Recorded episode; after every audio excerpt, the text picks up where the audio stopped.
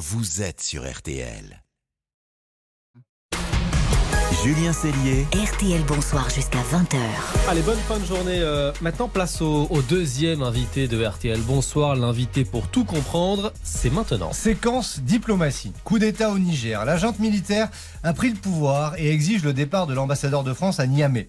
Sauf que l'ambassadeur, eh ben, il est toujours là. Ça fait plus d'une semaine qu'il résiste terré dans l'ambassade. On a donc voulu comprendre comment s'organise la vie dans ce huis clos angoissant, connaître les règles de droit qui protègent notre ambassadeur sur place. Pour ça, on accueille l'ancien ambassadeur de France aux États-Unis notamment, Gérard Haro. Bonsoir. Bonsoir. Et avec nous également, pour faire un point sur la situation dans l'ambassade actuellement, Émilie Beaujard du service international de RTL. Bonsoir Émilie. Bonsoir. Alors d'abord, Émilie, qu'est-ce qu'on sait de la situation de l'ambassadeur de France à Niamey en ce moment même? Alors déjà aujourd'hui, j'ai essayé d'appeler à l'ambassade de France à Niamey, mais il ne se passe rien, ça raccroche directement. Le bâtiment a peut-être été coupé du réseau, on ne sait pas. Euh, mais ça, ce n'est pas un problème en soi, car euh, l'ambassade peut avoir son propre réseau Internet et téléphonique euh, grâce à des connexions satellites. Ce que l'on sait en revanche, c'est que l'équipe de l'ambassade a été réduite au strict minimum certaines sources parlent de quatre personnes seulement autour de l'ambassadeur, sans compter bien sûr euh, tout le personnel de sécurité, militaires et gendarmes, qui s'occupent de sécuriser euh, l'ambassade et de protéger l'ambassadeur. Question peut-être un petit peu naïve, Émilie, mais très pratique et concrète. Ils font comment pour manger, pour être ravitaillés? Alors, ce que l'on sait, c'est qu'ils ont euh, les rations euh, de l'armée française qui sont réputées euh, être les meilleures de toutes les armées. donc, côté nourriture, l'ambassade peut tenir. Si on en croit des vidéos qui tournent sur les réseaux sociaux, on voit des 4x4 entrer et sortir de l'ambassade. Ce qui veut dire que certains personnels peuvent encore faire des allers-retours. L'ambassadeur, lui, vit reclus, hein, vous l'avez dit, dans l'ambassade.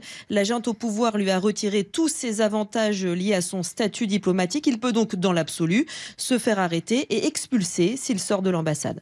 Donc il peut tenir comme ça, l'ambassadeur et, sa petite équipe, ils peuvent tenir comme ça pendant combien de temps, Émilie? Eh ben c'est là euh, toute la question. Hein. L'ambassade peut tenir comme ça plusieurs mois, ça c'est possible, mais dans quel but, dans quel intérêt?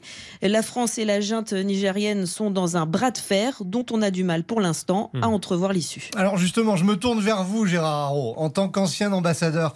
Est-ce que ce type de procédure, euh, prévu? Est-ce qu'il y a une marche à suivre pour des situations d'urgence comme celle-là? Non, il n'y a pas de, il n'y a pas de, de procédure prévue. C'est quand même très, euh, c'est quand même très inhabituel. Euh, je vois pas beaucoup d'exemples dans le passé où un ambassadeur a été ainsi obligé de se retrancher, hmm. euh, de se retrancher dans l'ambassade. Mais euh, ça peut durer très longtemps pour une raison simple qui n'est pas celle du droit international. C'est tout simplement à cause de la présence de 1500 soldats français dans une base voisine, euh, ce qui fait que euh, je pense que les Nigériens euh, ne vont pas tenter le coup de force. Hmm. Euh, parce que s'il y a coup de force, ils savent que l'armée française interviendra. C'est-à-dire, Gérard, pas leur intérêt. Les, militaires français qui protègent l'ambassade, ils ont le droit de faire quoi concrètement en, euh, légalement, légalement? Ils ont droit, finalement. Si nous sommes, euh, il y a la souveraineté nigérienne, hein, il y a un accord entre le Niger et la France, puisqu'il y avait une base française au Niger, donc un accord qui fixait les droits des soldats français, notamment pour les déplacements. J'imagine que le gouvernement de la junte, que la junte militaire a, dénoncé cet accord, et donc on est dans, je dirais, euh, maintenant, euh, on est dans le flou le plus, hmm. le plus total. On dit parfois, Gérard Haro, que le, terrain d'une ambassade, c'est un peu un, petit bout de France à l'étranger, et qu'à ce titre-là, donc, ce terrain-là est, est protégé. C'est le cas? Non, pas du tout. Ça, c'est une fausse idée. Euh, en réalité, la seule différence entre le territoire, euh, entre l'ambassade et le, bâtiment nigérien d'à côté, c'est que la police et les forces de sécurité nigériennes ne peuvent pas y rentrer. Mais sinon, c'est un territoire totalement, euh, totalement nigérien. Mm. Regardez à Paris, vous avez l'ambassade des États-Unis. Ils ont construit au dernier étage un bâtiment, un étage totalement illégal pour y mettre leur système d'écoute. Mm. nous leur avons demandé d'y mettre de, de d'abattre cette, cette construction. Ils ont dit non, eh bien nous ne pouvons rien y faire parce que nous ne pouvons pas envoyer la force publique. Alors que c'est juste à côté de l'Elysée par ailleurs. Par ailleurs, de l'Elysée, de ministère de la Défense, du ministère des Affaires étrangères. Mais c'est quoi C'est une convention C'est une convention qui interdit de, de rentrer dans l'ambassade. De, exactement, c'est les conventions de Vienne qui fixent précisément les droits et, des, et les protections dont bénéficient non seulement les bâtiments, mais aussi, mais aussi les personnes. Hmm. Euh, et donc, la Convention de Vienne dit très clairement que l'État hôte, c'est-à-dire le Niger en l'occurrence, ne peut pas euh, ne peut pas rentrer euh, sur le, dans, l'ambassade. Mais vous, vous avez été ambassadeur, euh, Gérard Haro. Imaginez-vous à la place de l'ambassadeur de France au Niger. Là, vous sentez quoi? Vous sentez abandonné tout seul ah, avant génération de l'armée française ou pas du tout? Non, il fait son devoir. Il fait son devoir. Hein. Le, vous savez, on est des fonctionnaires. Le gouvernement de la République lui a dit tu restes. Eh bien, il reste. Donc, c'est évidemment pas très confortable.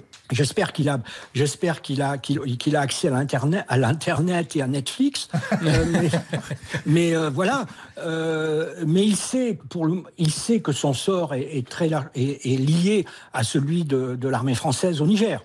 Euh, mon sentiment est que si les Français, l'armée française quittait le Niger, notre, notre ambassade aussi, et notre ambassadeur aussi le, quitterait. Hmm. donc tant que nos soldats y sont, bien notre ambassadeur peut y rester. Alors, pour le moment, c'est une crise aiguë, donc personne ne veut perdre la face. C'est une question de face. Hein. Honnêtement, notre ambassadeur ne peut plus rien faire hmm. en termes de travail très utile pour la République. C'est une question de, face.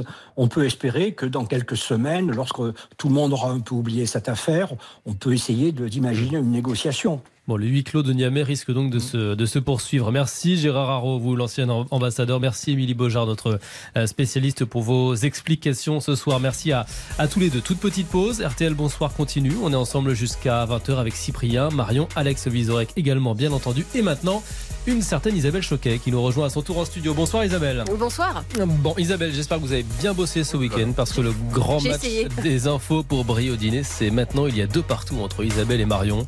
Autant dire que c'est serré, qu'elles ne se parlent plus quand elles se croisent dans les couloirs. Se pas d'ailleurs. Euh, qui va prendre l'avantage? La réponse dans quelques secondes. Suspense RTL.